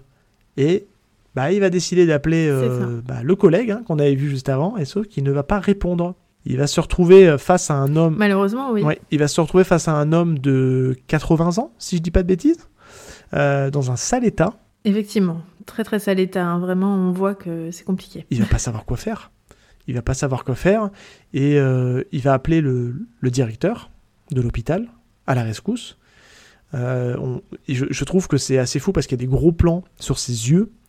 Euh, c'est glaçant parce qu'en fait on, on- on ressent la tension, on Oui. ressent les minutes qui passent. Et l'effroi, l'effroi de rien pouvoir C'est ça, complètement glaçant. Mm. Et là, on a, on va dire, le, le, le- Deus Ex Machina, on a le directeur qui arrive et qui explique que euh, l'infirmière en chef m'a informé de la situation avec un visage très fermé et qui va intervenir euh, sur cette opération. On ne sait pas trop l'issue de l'opération, puisqu'il euh, Saito va, va quitter la pièce et va être dans les vestiaires euh, en train de se morfondre et, euh, et comment dire, et, et, réfléchir sur son sort, ne pas s'en remettre, parce que c'est quelque chose d'assez choquant. Et là, euh, le médecin va avoir une phrase, parce qu'il le cherche, il lui dit, mais pourquoi n'avez-vous pas procédé à l'intervention? Il était de toute façon condamné. Autant lui ouvrir le ventre. Je suis resté sans voix parce qu'il lui... Enfin, il l'accuse de non-assistance en personne en danger. Et je veux juste se terminer sur cette phrase-là avant d'avoir la réaction de Saito, savoir ce que tu as pensé, toi, déjà, de cette, de cette, on va dire, de cette, euh, voilà, c'est ces montagnes russes de l'émotion. Ouais, j'étais vraiment déjà pas bien. C'est, je suis, euh, enfin, je suis très vite dans les histoires quand c'est euh, des histoires euh, médicales, etc. Parce que justement, ça touche beaucoup à l'humain. Et, et c'est vrai que là, de voir Saito qui, qui se prend en fait comme réflexion, oui, mais tu ne l'as pas aidé, alors que c'était pas du tout son but, mais il ne savait pas comment l'aider. C'est compliqué. On l'a mis clairement, il est inexpérimenté, il se retrouve face à ça. Et forcément, il se retrouve pas euh, face au petit accident de euh, j'ai une fracture à la jambe ou euh, aïe, je me suis cassé le bras. C'est tout de suite quelque chose de très grave. Vraiment, si vous lisez le manga, vous verrez l'état euh, du patient. Effectivement, même nous, on peut se douter que il va pas s'en sortir. Mais euh, mais même moi, quand j'ai vu la réflexion justement du, euh, du chef, je me suis dit, est-ce que ça vaut le coup d'ouvrir le ventre de quelqu'un juste sous prétexte qu'il va pas s'en sortir, donc autant faire comme si on avait essayé quelque chose. Parce que concrètement, c'est ça qu'il essaye de lui dire, c'est fais au moins semblant. Essaye au moins, même si tu sais que ça sert à rien, fais-le. Et, euh, et c'est vrai qu'on voit que Saito, c'est un énorme coup dur pour lui. Je pense que là, il s'est pris une réalité qu'il n'attendait Il pas. s'est pris un mur. Et ça va être tout le sujet du manga, c'est qu'il va être toujours face à des murs. Et on va voir une de ses facettes de sa personnalité, c'est que Saito, jusqu'à présent, était très calme. Et on va se rendre compte que c'est quand même quelqu'un d'assez sanguin, euh, qui va vite se laisser submerger par les émotions, puisque là, il va complètement vriller, il va euh, crier, engueuler le médecin, ou il va lui expliquer que c'est votre faute, vous n'auriez jamais dû confier la garde de nuit à un jeune interne comme moi, refuser les urgences si vous n'avez pas assez de personnel, de toute façon, ce qui vous intéresse, c'est l'argent et rien d'autre. Et là, ce qui est encore plus choquant, Ouais. c'est la réaction du médecin qui reste calme, impassible, et qui lui répond Oui, et alors? Qu'y a-t-il de mal à se faire un petit billet lorsqu'on sauve des vies Hein? Et quel est le rapport entre l'argent et le fait de ne pas opérer un blessé? Rentre-toi bien ça dans le crâne, inexpérimenté ou non, aux os des patients, tu es un médecin. Tu parles de responsabilité, mais la véritable fautive dans cette histoire, c'est le patient qui a provoqué cet horrible accident. Et c'est assez dingue, parce que c'est, il a une manière de lui, euh, de le défoncer, tout en restant calme, d'arriver à retourner la charge. Moi, il me fait penser à un pervers narcissique, une relation toxique de quelqu'un qui, euh, qui arrive à, à faire culpabiliser ce pauvre Saito. euh, et qui grosso modo lui dit mais enfin moi j'ai rien à me reprocher c'est toi le fautif en fait quoi et je trouve que c'est une espèce de prison mentale dans laquelle il lui met et, euh, et ça va re- traduire en fait tout ce que fait le, ce, ce- ce manga, c'est de montrer un peu ce, le mur face à laquelle va être Saito pendant tout le long du manga. C'est pas un spoil de vous le dire, mais il va se combattre contre le système et ça va vraiment pas être simple. Et euh, on va avancer juste un tout petit peu et après je te relaisserai la main parce que on arrive sur la fin du chapitre Ouais. et je trouve que la fin du chapitre elle est, elle, elle est amenée d'une manière très anodine mais elle est tellement choquante et glaçante. Euh, suite à cette altercation, le Mhm. lendemain il retrouve en fait euh, le- le- l'autre médecin qui était avec lui sur la première nuit et qui lui dit qu'en fait, oh bah désolé, j'ai un peu forcé trop sur la boisson et j'ai pas fait gaffe au téléphone, mais lui il arrive, euh, no stress quoi, hein, tout va bien. Et, euh, et lui dit, bah alors, euh, il se passait quoi euh, euh, bah, bah, Moi aussi je me suis pris le bec avec lui, mais en gros, j'étais il n'était pas d'accord non plus, mais sauf que lui on a l'impression qu'il il en a fait son, son constat, quoi, tu vois, il, voilà, il, en a, il fait avec. Et, oui, c'est comme ça. ouais, c'est comme ça. Mais ce qu'il dit, c'est que même s'il n'est pas d'accord avec ce qu'il fait, force est de constater que c'est un directeur qui sauve des vies. Et ce, chaque jour qui passe, malgré ce... Et là, je trouve que, je sais pas ce que tu en as pensé, mais moi, sur ce truc-là, pour moi, le patient était mort. En tout cas, le... à aucun moment, le directeur lui a dit on a sauvé le patient, avec quelque chose de bienveillant. T'inquiète pas, on l'a sauvé.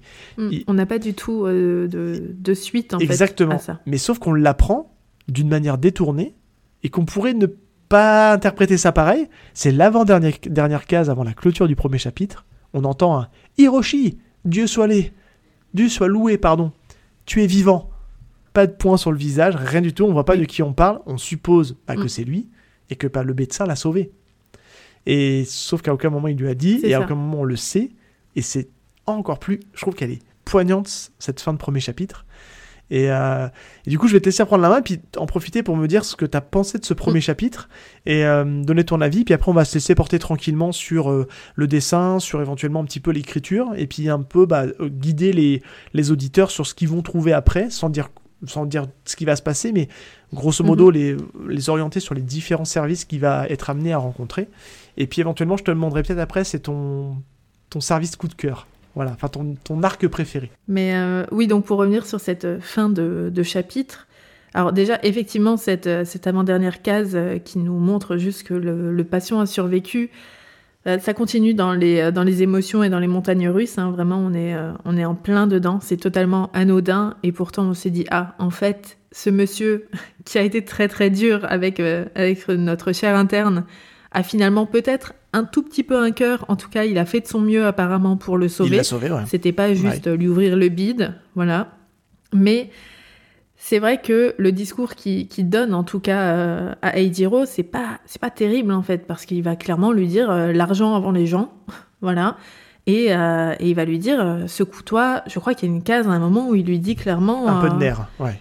de je me contrefous de tes postures morales. Donc vraiment, il lui dit ta morale, j'en ai que faire. Je, Tu te la mets où je fous. pense. Ouais. Moi, ce que je te demande, c'est d'opérer, exactement, c'est d'opérer et, euh, et de faire ton, ton boulot. C'est tout ce qu'on te demande. Tes émotions, ta morale, ça n'a rien à faire là. Une fois que tu rentres au bloc, ça reste à l'entrée.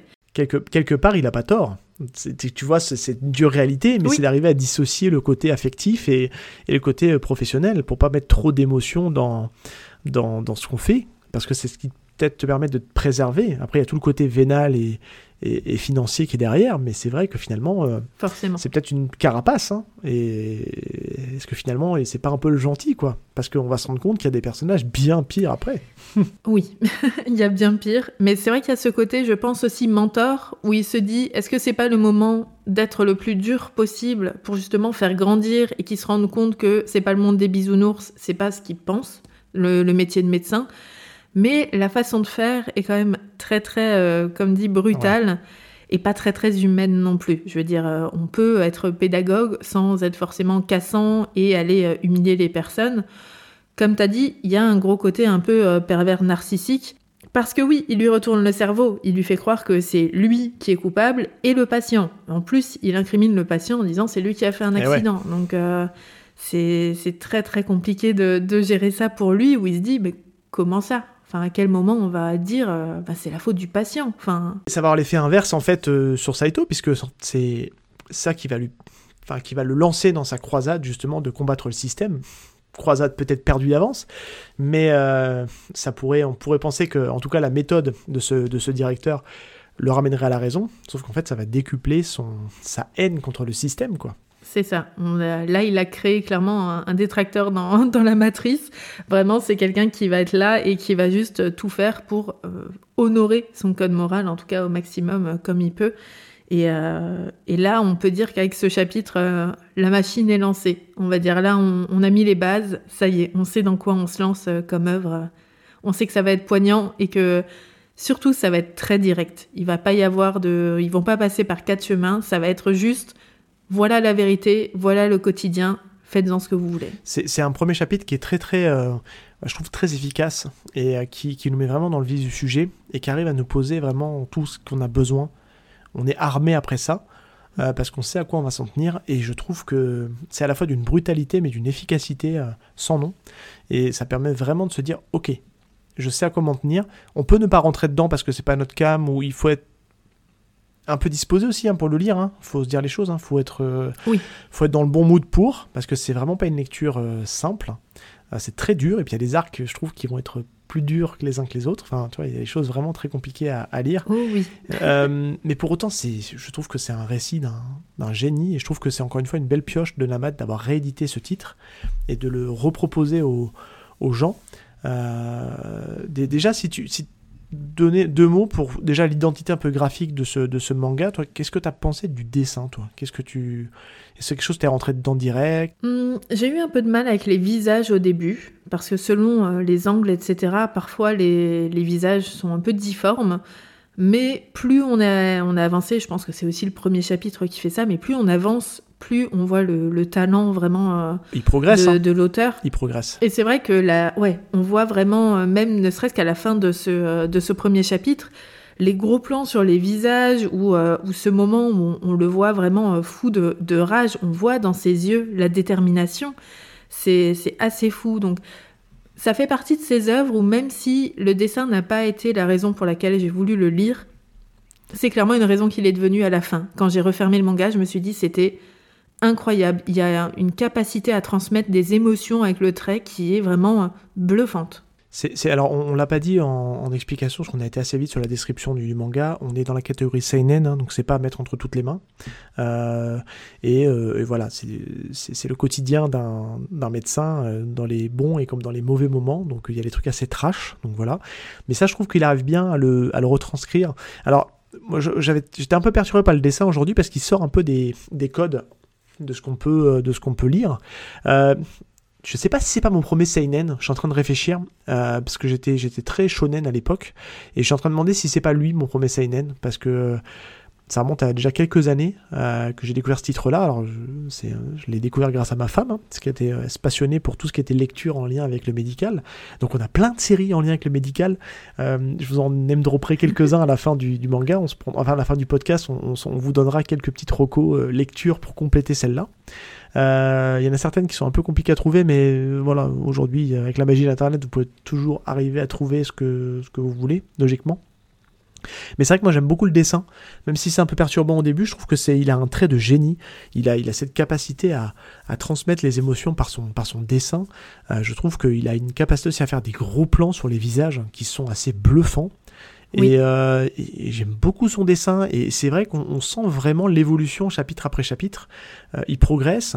Euh, le détail des interventions est vraiment chouette. Enfin, c'est vraiment très immersif. Euh, il arrive Oui. vraiment à bien à reproduire en fait euh, l'ambiance d'un bloc opératoire, d'un hôpital. Euh, Il y a des trucs, euh, c'est c'est très brutal, c'est très organique. Tu vois, c'est je trouve que c'est dans sa manière de dessiner. euh, euh, Il y a tout un passage aussi en, en néonate où on voit euh, les bébés, etc. C'est- Oui. très très très réaliste, je trouve, dans sa manière de dessiner. Et, et je trouve qu'il y a un petit temps d'adaptation, mais le premier chapitre nous aide justement à nous adapter avec le dessin du, du, enfin du, dessinateur, enfin de l'auteur. Et, euh, et je trouve que moi, pour le coup, c'est un, c'est une, une vraie belle découverte à l'époque où je l'avais lu. Puis à la relecture, je trouve que on voit des choses qu'on n'avait pas vues. Et on analyse un peu différemment aussi, parce qu'on a un peu plus de background. Euh, mais pour le coup, tu vois, c'est typiquement ce genre de manga qui fait pas trop manga. Euh, bon, il y a des exagérations par moment. Oui, on en parlait justement avec euh, l'épisode avec Sego. On se posait la question de quel manga on pouvait mettre euh, entre les mains. Donc, toi, on parlait justement de Tokyo Tareba Girl, tu prononces mieux que moi d'ailleurs. Qu'on disait justement que c'était un, manga dans, un style et dans une catégorie qui pouvait plaire à un certain public. Tu vois, si quelqu'un qui cherche aujourd'hui, c'est ça la force d'un manga, c'est qu'il y a des mangas pour tout le monde. Dans un truc un peu plus adulte qui traite bah, du médical, et ben clairement, celui-là, je pense que c'est quelque chose qui peut dépasser le cadre de se dire oh, les mangas c'est que pour les gosses quoi tu vois Oui, ah bah là, de toute façon, c'est la preuve même que le manga n'est pas pour, n'est pas que, en tout cas, pour les gosses, parce que euh, déjà un gosse là, il va rien comprendre, voilà. On va le perdre avec euh, le début et les salaires, mais c'est vrai que c'est clairement fait pour euh, pour des adultes et et c'est dur. C'est c'est vrai que même si le dessin est fantastique et qu'effectivement les détails au niveau des interventions sont présents mais ne sont pas euh, gênants, c'est pas euh, gore, voilà. On n'est pas non plus sur quelque chose de, de gênant. Mais euh, par contre, au niveau de tout ce qui est émotion, morale, etc., là, on, on va chercher très très loin. Et c'est vrai qu'il y a clairement que des adultes qui peuvent, qui peuvent aller Oui. dans ce registre-là. complètement Bah, justement bah tiens garde la main qu'est-ce que tu peux nous dire sur pour un peu éclairer un peu les, les auditeurs sur sans forcément divulgacher ou spoiler ce qui va arriver après sur, sur sa manière d'écrire euh, c'est en fait ce qui voilà qu'est-ce que tu peux me dire sur l'écriture de l'auteur? Ben, ce qui est bien, c'est qu'elle évolue beaucoup. Et effectivement, comme on va le voir dans différents, euh, différentes parties, on va dire, de l'hô- de l'hôpital, on va avoir le, service euh, maternité, enfin prénatal, on va avoir tout ce qui est cancérologie, etc. On va vraiment pouvoir voir à quel point il sait s'adapter et il va vraiment jouer sur différentes cordes sensibles. C'est vraiment pas pas, le choix, les mêmes, euh, les mêmes choses. Ouais, c'est vraiment pas du tout les mêmes, euh, les mêmes émotions qu'on va avoir d'un chapitre ou d'un tome à l'autre. Et je trouve qu'il est brillant. C'est brillant parce que on n'est pas sur du pathos, on n'est pas sur quelque chose qui Ah est non. là pour dire regardez-moi, je suis larmoyant, oh là là, c'est triste. Là, on est juste sur regardez la réalité, regardez-la vraiment, prenez-vous-la de plein fouet. Et puis derrière, euh, assumez comme vous voulez. Mais c'est vrai qu'il ne met pas de filtre, et c'est ce que j'ai adoré. C'est Ouais. de l'émotion brute. C'est vraiment ça. C'est viscéral, ouais. Je, je suis complètement Mm. d'accord avec toi. C'est une écriture euh, vraiment viscérale qui, euh, en fait, si vous voulez, on, pourrait avoir un peu ce, ce cliché du, du personnage, du héros principal qui est criard, qui est toujours en train de chialer, parce que etc. Mais en fait, c'est- bien plus que ça. Il est, il faut vraiment vous mettre. ce, ce premier chapitre nous donne vraiment cette impression-là. Il va vraiment être face à un mur et à tous les niveaux, et que et qu'aujourd'hui, euh, le patient n'est juste qu'un chiffre. Et euh, il y a très peu d'humanité en fait. On a très peu d'humanité dans ce dans ce, dans ce, dans ce manga, en fait, dans le, dans le système hospitalier euh, japonais. Et c'est ça, en fait, qui lui va essayer de chercher à combattre, hein, sans vous en dire trop. Et ça va être très compliqué. Et, ce qui est vraiment intéressant, c'est qu'on va passer par toutes les émotions, parce qu'on va passer va passer par des services différents, comme tu l'as dit, et on va terminer par un, par un très brillant, euh, euh, service de la psychiatrie, qui est juste euh, ma boule, comme le nom peut-être Oui. l'indiquer, euh, qui est assez marquant, enfin on n'en ressort pas indemne. Mais c'est vrai que moi si je dois donner mon petit choufou, parce qu'entre-temps j'ai j'ai vieilli et j'ai eu des enfants, je t'avouerai quand même que le, celui de la néonate, il m'a fait quelque chose quand même. On m'a un peu retourné. Je vais pas vous dire ce qui se passe dedans, mais si on parle de néonate, c'est forcément qu'on a des prématurés. On va avoir une histoire autour de prématurés, de grands prématurés. Et euh, celle-là, waouh, elle Ouais, est. c'est vrai qu'elle était dure, hein. Elle retourne celle-là. Voilà, j'en dis pas plus. Je dis pas comment ça se termine, si ça se termine bien ou ça se termine mal. Je vous laisserai les découvrir. Euh, ça sera aux alentours du tome 2, si je dis pas de bêtises. Euh, mais c'est vraiment intéressant parce que on note aussi quand tu parles des différents services que y a, euh, chaque service fonctionne d'une manière un peu différente. Qu'il y a de la guerre entre services, Oui. euh, que des fois il y en a un qui veut pas prendre la responsabilité parce que c'est la responsabilité de tel ou tel service. Donc on est vraiment plongé en plein milieu du système hospitalier japonais et ça c'est vraiment passionnant. Bah, on a vraiment une histoire un peu de, de stratégie comme ça. Clairement, c'est euh, Ah oui. qui va qui va prendre s'il y a un décès, qui va qui est le, le fautif. Mine de rien, il faut aussi l'envisager. On va avoir euh, les, les cas de bah, dans quel service on va le mettre parce que s'il y a plusieurs pathologies, etc. Et euh, et c'est vrai que le, le néonat a été, enfin le prénatal a été très compliqué. C'est un qui m'a beaucoup touchée. J'ai pas d'enfant, mais c'est quelque chose où c'est Ouais. c'est des petites choses. Elles viennent de naître, elles n'ont rien demandé à personne. Et, et voilà, parfois, il y a des, des choses qui arrivent euh, qu'on n'a pas envie forcément de vivre ou, ou de voir.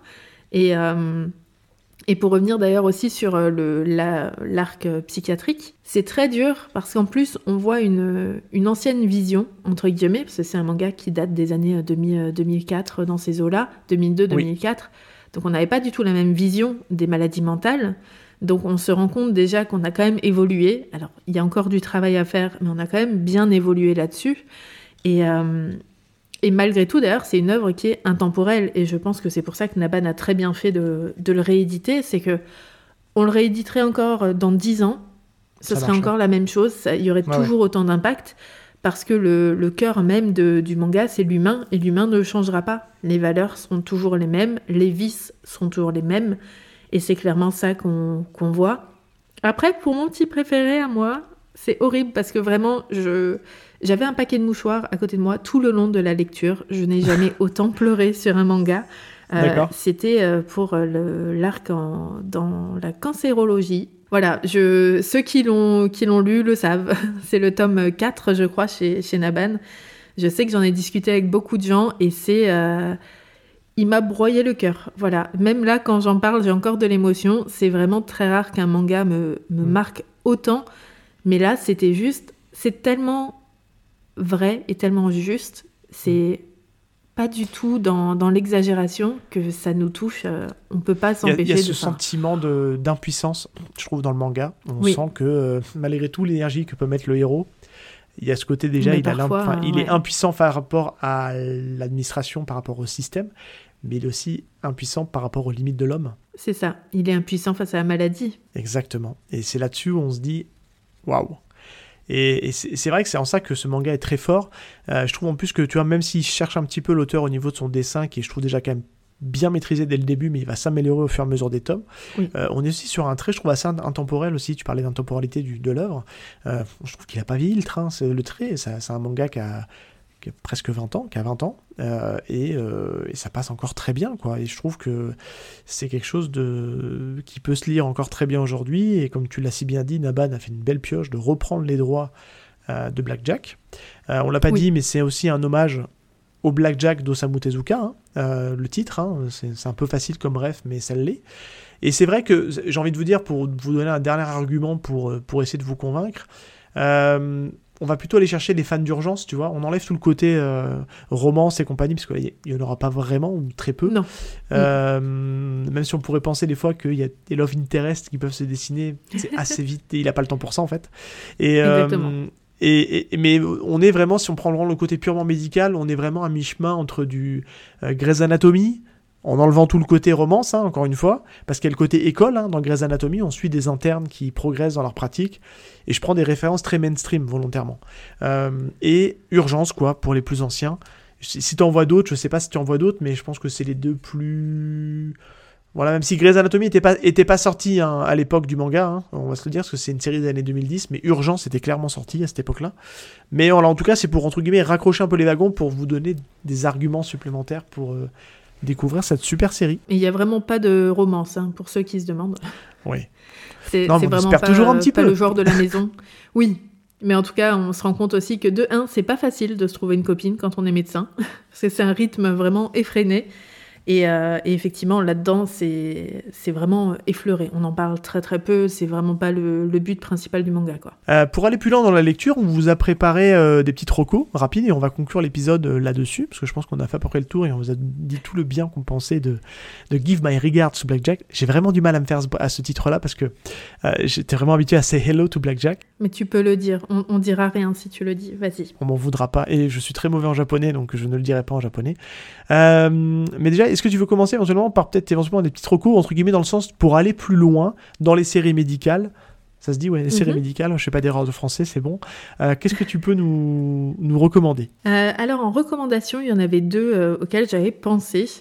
Le, le premier, ça va être, alors que je reprenne juste ma petite note, parce que je ne retiens pas sinon les auteurs, on va avoir Les Enfants d'Hippocrate de Higashimoto Toshiya, qui est aussi l'auteur des, du bateau de Thésée, pour ceux qui, Oui. euh, qui ont déjà lu ce- cet excellent d'ailleurs Seinen aussi en, en 10 tomes. Là, on est sur euh, justement une série médicale, plutôt sur tout ce qui est euh, pédiatrie. Donc ça va toucher directement aux enfants où on va suivre Mako qui est un jeune interne aussi et qui découvre un peu ce métier et on va suivre ses déboires qui est édité chez Mangetsu, je crois qu'on a le tome 8 qui est sorti en France et ils sont à 10 tomes au Japon, quelque chose comme ça. Donc vraiment déjà alors, c'est pas une recommandation qui moi m'a beaucoup touché, mais la pédiatrie c'est pas non plus ce qui me touche le plus, je l'avoue. Euh, mais il y a eu beaucoup, beaucoup de, de succès quand même. Il y a beaucoup de retours positifs, donc je vous conseille quand même d'aller le découvrir.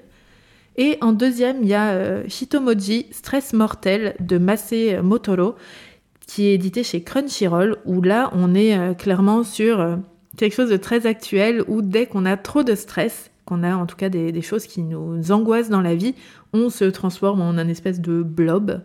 Et le but d'une équipe médicale qui arrive, qui a été créée exprès pour ça, c'est de trouver les causes du stress et de petit à petit trouver des solutions et vous aider à, à passer ça. C'est en quatre tomes et euh, franchement c'est excellent aussi. C'est par l'auteur de Ikegami, pour ceux qui ne l'ont pas lu, qui est aussi disponible chez, euh, chez Crunchyroll, euh, qui est un super high concept aussi, hein, pour, euh, euh, pour chercher le Japon, qui cherche en fait à limiter la natalité, et qui décide de mettre une espèce de capsule dans les nouveau-nés, une sur je ne sais plus combien, qui explosera la majorité.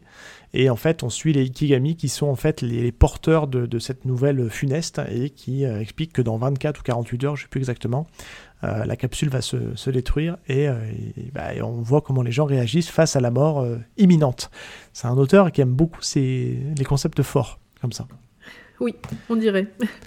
Ouais, en tout cas, c'est des super recos parce que je, tu vois, je, Itomoji, c'est ça? C'est comme ça qu'on le dit? Itomoji? Hitomoji, ouais. Ouais, je l'ai dans ma pile à lire et je l'ai toujours pas commencé. Donc euh, j'attendais de prendre les quatre tomes pour me les enchaîner. Euh, donc c'est pas tout à fait fini, je crois, au moment où on enregistre. hein, il reste encore un ou deux tomes à sortir, je crois, de mémoire. Non, c'est terminé. Quatre tomes. Les, ah bah, les quatre sont sortis, donc en plus, euh, quatre tomes, c'est bien pour le budget et, euh, et vraiment, c'est très très bien Top. développé. Donc, euh, Ouais. je vous le Bon bah conseille. super. Eh bien écoute, euh, il faudra que je termine tout ça. Euh, moi je vais vous recommander, je vais vous recommander des, des séries un peu vieilles, mais euh, euh, je, vais, je vais commencer par une qui se trouve toujours, qui est chez Glénat, qui s'appelle Team Medical Dragon, de Taro Nogi Zaka. Je suis désolé, je suis pas très très bon avec les noms japonais. Euh, on suit en fait le parcours d'un- chirurgien brillant euh, qui a toujours été habitué en fait à opérer dans le cadre d'une ONG dans des situations euh, très euh, comment dire très dures, extrêmes, et il va se retrouver à revenir dans le monde normal et justement à être confronté. On retrouve encore ce système de confrontation au système japonais. Lui, il était un peu borderline dans sa façon d'opérer parce qu'il n'avait pas le choix. Il était obligé d'opérer dans des conditions des fois un peu limites et euh, bah là, il va se retrouver dans le système japonais et il va appliquer ses méthodes un peu freestyle, on va dire, et bah ça va faire des étincelles. C'est une super série avec un super dessin euh, que je vous recommande vraiment. Euh, elle est toujours dispo et c'est en 25 tomes. Euh, voilà, moi j'avais commencé la série, je l'ai malheureusement pas terminée pour des raisons de budget à l'époque, mais il faudra un jour que je m'y penche et que je termine parce que c'était une chouette série. Le nom est incroyable.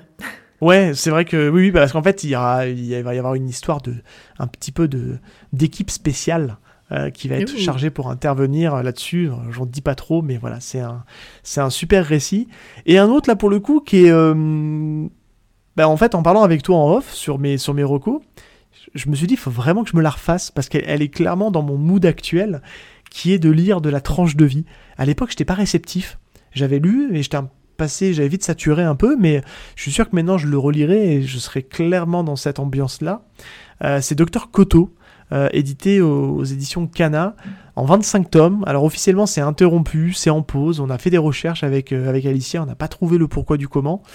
Mais en tout cas c'est une série qui est vraiment plein d'ondes positives. On suit donc le, bah, le personnage de Docteur Koto, euh, brillant médecin, euh, qui décide de... brillant même chirurgien de mémoire, qui décide de tout lâcher, quitte Tokyo pour aller s'enfermer à la campagne et devenir un médecin de campagne. Et on va le voir en fait euh, bah, être dans ce quotidien de médecin de campagne à la cool, sans stress. Enfin en tout cas, il pourrait y avoir du stress apparent de la part des patients, mais il a tellement connu des, le, stress, à- le stress à son paroxysme que en fait lui ça lui il prend tout ça avec légèreté et on va le suivre dans son quotidien euh, c'est du slice of life euh, d'un médecin de campagne qui va accompagner ses patients qui ont des petits problèmes de santé ou des fois des plus gros et euh, de mémoire, je crois qu'il opère sur une île. donc il y a ce système des fois d'aller sur le continent parce qu'on n'a pas forcément toutes les mêmes ressources sur l'île. Et c'est vraiment chouette. Dessin un petit peu vieillissant, je dois le reconnaître. Euh, à lire aujourd'hui, c'est peut-être un peu moins, un peu moins facile. Euh, pour être très honnête, je ne sais pas si Kana continue euh, de proposer les tomes à la vente. Mais en tout cas, si vous cherchez à aller un peu plus loin et que vous êtes dans un mood série médicale, bah, je ne peux que vous recommander Dr Koto qui est, qui est vraiment super sympa. C'est vrai que c'est une bonne reco et je vais me la noter malgré tout parce que j'aime beaucoup les, les séries médicales. Donc voilà, comme ça, ça me permettra d'en découvrir des nouvelles. Elle est vraiment bienveillante, celle-là, pour le coup. On avait manqué un peu de bien- bienveillance dans, dans Sailor to Blackjack. Et là, c'est vrai que pour le coup, on ça. est dans, un autre, euh, dans une autre vibe. Et tout ça, bah, je, je ne peux que remercier ma femme, puisque c'est elle qui m'a fait découvrir ces séries. Je ne serais jamais allé en première intention. Et donc, je lisais derrière elle les séries qu'elle achetait pour elle. Et, et c'était vraiment un, un joli coup de cœur. Euh, on a terminé, Alicia. Ça y est, on est arrivé oui, au bout de notre épisode. Euh, je vais te demander, euh, pour les gens que ça intéresse, de nous, de nous dire où est-ce qu'on peut te retrouver. L'endroit où je suis le plus active reste clairement Instagram. C'est là que je, je fais le plus de choses. euh, Sachant qu'en ce moment, j'aime bien tester des nouveaux formats, donc n'hésitez Oui. pas à passer, à faire un petit, un petit tour. Bah, j'ai par exemple proposé ces mangas que j'ai abandonnés, parce qu'il faut aussi Qui dédramatiser cartonné. un peu. Ah non, mais c'est un poste qui a euh, cartonné. un ouais, j'étais très très étonnée et euh, je m'attendais vraiment à me prendre une vague de haine parce que euh, je parle de titres comme Spy X Family qui sont quand même voilà des euh, Tu as arrêté oui, Spy Family je- Ouais, j'ai arrêté, j'ai tout revendu. Mais effectivement, euh, de, de dédramatiser un peu là-dessus et de se dire que c'est pas grave, on peut pas tout aimer. Euh, on peut aussi euh, se dire qu'une série a changé parfois en cours de route et euh, finalement ne nous, euh, ne nous convient plus. Mais c'est vrai que celui-ci a beaucoup, beaucoup euh, marché et a libéré un peu la parole sur ben moi aussi j'ai arrêté des titres très connus et que tout le monde aime et que je n'ai pas aimé. Donc voilà, et après aussi des focus sur le trait des dessinateurs. Parce que je, Ouais, ça, je c'était découvre chouette, ça. de plus en plus de, de dessinateurs et de dessinatrices aussi. Et c'est vrai qu'on s'attarde pas tout le temps assez sur leurs traits. Et c'est vrai que j'ai parlé ben, de Keigo Shinzo, de euh, Io Sakisaka, qui est plutôt une auteure euh, shoujo. J'adore. Donc voilà, d'aller un peu plus loin là-dedans et de, de proposer des choses qui sortent un peu juste d'une chronique euh, classique et d'aller ouais, aller un peu faire de la, de la culture, on va dire. J'aimerais tellement faire un épisode sur cette autrice, euh, parce que j'ai adoré, vraiment adoré, Blue Spring Ride, j'espère que je prononce Oui. bien, euh, un chouette shoujo, enfin vraiment euh, tout mignon et, et qui m'a beaucoup surpris. Euh, Si un jour on en parle, on, on approfondira le sujet. Mais euh, j'avais gardé un peu cette image de certains shoujo un peu gnangnan, un peu des fois un peu Ouais. où euh, il y avait toujours un peu le bad guy, un peu toxique, mais que la fille s'accrochait. Et en fait, non, elle prend tout à contre-pied. Je trouve ça euh, tellement rafraîchissant comme lecture. euh, elle a un trait vraiment super et, et j'adore. Et, encore une fois, comme je dis, mon, mon petit Val porté disparu, ça va me permettre de faire un petit peu de shoujo dans le, dans le podcast. Et, et c'est vrai que j'aimerais bien en parler un de ces quatre parce que c'est, ça fait partie des, des shoujo peut-être les plus récents que j'ai tout lu. Euh, encore une fois, grâce à la plateforme Oui. Manga.io, qui est dispo en, en intégralité. Et c'est vraiment une chouette série. Donc, ouais, c'est bien que t'en parles. C'est vrai que le, le a évolué aussi. hein. On a tendance à se souvenir justement des shoujo des années 2000 où bon, euh, le féminisme, etc., le consentement, c'était pas trop un principe euh, qui existait. Mais, euh, mais les shoujo récents maintenant ont tendance quand même à sortir de, ce cadre-là et à faire des choses plus, plus modernes et plus authentiques. Et c'est vrai que Io Sakisaka est quand même très connue. Elle a actuellement l'œuvre Sakura Saku qui est en cours et qui euh, aussi hein, est un énorme succès parce que on sort un peu de des shoujo classiques. Il y en a pour tous les goûts, et c'est vrai que sortez-vous de, de, ce, de, ce- de ces clichés de se dire que le shoujo c'est pour les filles, shonen c'est pour les garçons. Aujourd'hui, je pense que c'est, on est dans une époque où tout se lit et euh, pour tout le monde. Oui. Après, on peut être le public ou pas. Et je pense qu'il faut sortir juste de ce cliché de dire que si c'est un shoujo, ça me plaira pas. Alors, il y a des histoires dans lesquelles vous ne rentrerez pas dedans. Euh, mais euh, des fois, on peut être agréablement surpris. Et je trouve que Blue Spring Ride, euh, pour le coup, euh, est une belle découverte. Et j'ai commencé aussi Orange. Et pour l'instant, ça me plaît Oui, bien aussi. C'est du shoujo Mm. aussi. Et avec un petit côté surnaturel un peu, un peu fantastique. Donc. Donc c'est super. Euh, donc essentiellement sur, euh, sur Instagram du coup. Euh, Est-ce que tu continues ton, ton podcast? On pourra couper ça en montage si tu veux. Podcast, tu le continues si tu n'en es plus? Est-ce que je mets les pieds c'est dans le toujours plat? compliqué. Ah non, mais il n'y a Oui. pas de souci. C'est quelque chose que, que j'adore faire, pour être honnête. Donc merci beaucoup de, de m'avoir invité. Je n'ai pas autant d'aisance encore que, que vous ou que Sego. Si. voilà, j'ai encore un peu de mal. mais mais c'est vrai que j'aimerais beaucoup m'y mettre. Je vais un peu plus réfléchir au, on va dire, à, à la tournure des choses et à comment j'ai envie de, de faire les choses, quel est le but, etc. Mais, euh, mais déjà, d'être invité, c'est très bien. Mais le podcast, ça reste euh, dans un coin de ma tête parce que c'est un projet qui me tient à cœur et parce que euh, j'adore euh, bavarder. Ce qui manque en fait au podcast, c'est les images, hein, on va se le dire. Euh, moi, j'ai pas envie de faire du YouTube, par exemple, parce que j'ai pas envie de montrer ma tête Oui. sur les réseaux. Hmm. Pour autant, on essaie quand même d'arriver à vous transmettre cette passion qu'on a pour le manga, euh, même si vous n'arrivez pas à voir ce qu'on vous montre. Euh, mais je pense que tu as, en réfléchissant bien, tu as quelques concepts euh, que tu pourrais adapter au format podcast, parce que Oui. ton public Instagram n'est pas forcément ton public podcast. Et typiquement, euh, euh, ces mangas que j'ai abandonné de le mettre au format podcast, déjà c'est un titre très putaclic, donc ça fait venir les gens. Et- et, et- et- J'ai bien pensé au truc. ah non mais c'est très très bien et c'est pas négatif hein, quand je dis putaclic c'est parce que c'est Mm. le clair il faut aujourd'hui ça marche comme ça oui, ça rend curieux. Un, un des épisodes qui a le mieux marché sur euh, sur le mois de septembre euh, c'est l'épisode que j'ai fait avec l'envers du manga où le titre c'était euh, trois mangas pour la rentrée et basique hein toi et, et c'est Ouais. un de celui qui a le mieux marché parce que bah, les gens étaient peut-être curieux de dire mais de quoi il parle Oui, ils aiment bien les tops. voilà, les tops, les trois machins, ces cinq mangas que vous ne lirez jamais dans votre vie parce que trop dark et compagnie. Voilà, tu sais comment attirer le chaland. Mais, euh, mais c'est vrai que je me dis, le fait d'avoir ce parti pris des fois de, donner le, en titre de l'épisode, de donner le titre du manga, euh, des fois peut freiner certaines personnes. Oh, j'ai pas envie d'entendre ce mec-là parler de ça, euh, etc., etc. Je devrais peut-être éventuellement euh, arrêter de faire ça et faire des titres putaclic, mais c'est pas le but. hein. Je vous le dis tout de suite, je vais quand même continuer à mettre les titres des mangas que je traite. Euh, mais c'est vrai que je, des fois ça peut freiner. Je vois par exemple euh, Astro Boy qui est un super titre euh, a pas du tout marché, tu vois par exemple parce que ça intéresse pas oui, la forcément plus les jeune gens. génération est peut-être moins Ouais. dedans, bien que maintenant avec Pluto, l'animé qui est sorti sur Oui. Netflix avec Astro Boy, peut-être que ça va redonner un petit, un petit coup de fouet. Un petit coup de fouet complètement. Ouais. Mm. Euh, bah, en tout cas, euh, merci beaucoup Alicia d'être venue dans. Cette, euh, dans cette émission. C'était très cool. C'est à refaire. Il faudra qu'on se retrouve d'autres titres, mais on a de quoi faire, je pense. On a un moyen de trouver d'autres choses. Si c'est les Arts Noirs ou Naban, je suis toujours dispo. Oui, et puis il y a d'autres titres encore à explorer. Enfin, le monde est vaste du manga. Ça, il y a de quoi faire. On est on n'est on pas à l'abri de tomber en pénurie, hein, ça va aller. hein. on est à l'abri, non, comment je dis C'est mal tourné. Euh, on C'est pas grave. C'est pas grave, enfin bref, vous avez compris l'idée. hein, c'est la fin du d'émission, je commence à fatiguer. Euh, pareil, donc pour nous, je vais être très bref là-dessus pour nous retrouver. Euh, alors on a mis en place, je vous l'ai annoncé dans l'épisode, je vais pas revenir dessus parce que c'est pas, il y a pas trop d'intérêt. On a, on a quitté avec avec Val le, le collectif de l'imaginaire. Donc on, en fait, on a réactivé notre ancien Discord. Donc si vous voulez venir échanger sur l'épisode, n'hésitez pas à venir nous rejoindre. Euh, Euh, encore une fois, j'ai fait ça sans grande prétention. hein. Le but, c'est pas de créer un truc hyper euh, dynamique. C'est, je suis assez présent, donc je répondrai euh, assez rapidement en général aux, messages. Mais le but, c'est de créer, comme j'expliquais, une interface d'échange. parce que, comme j'expliquais, le podcast ne permet pas trop ça, malheureusement. Parce que les plateformes sont mal foutues pour ça. Et c'est pas YouTube, encore une fois. Donc le Discord est un bon compromis. Même s'il y a aussi les réseaux sociaux sur lesquels vous pouvez venir nous parler. Il y a...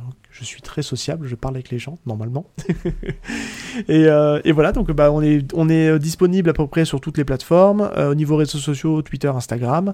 Récemment, Blue Sky. Bon, je suis pas encore trop convaincu par, la plateforme, je la trouve assez austère. Mais bon, on est quand même là parce qu'il faut y être. C'est un peu The Place to Be en ce moment.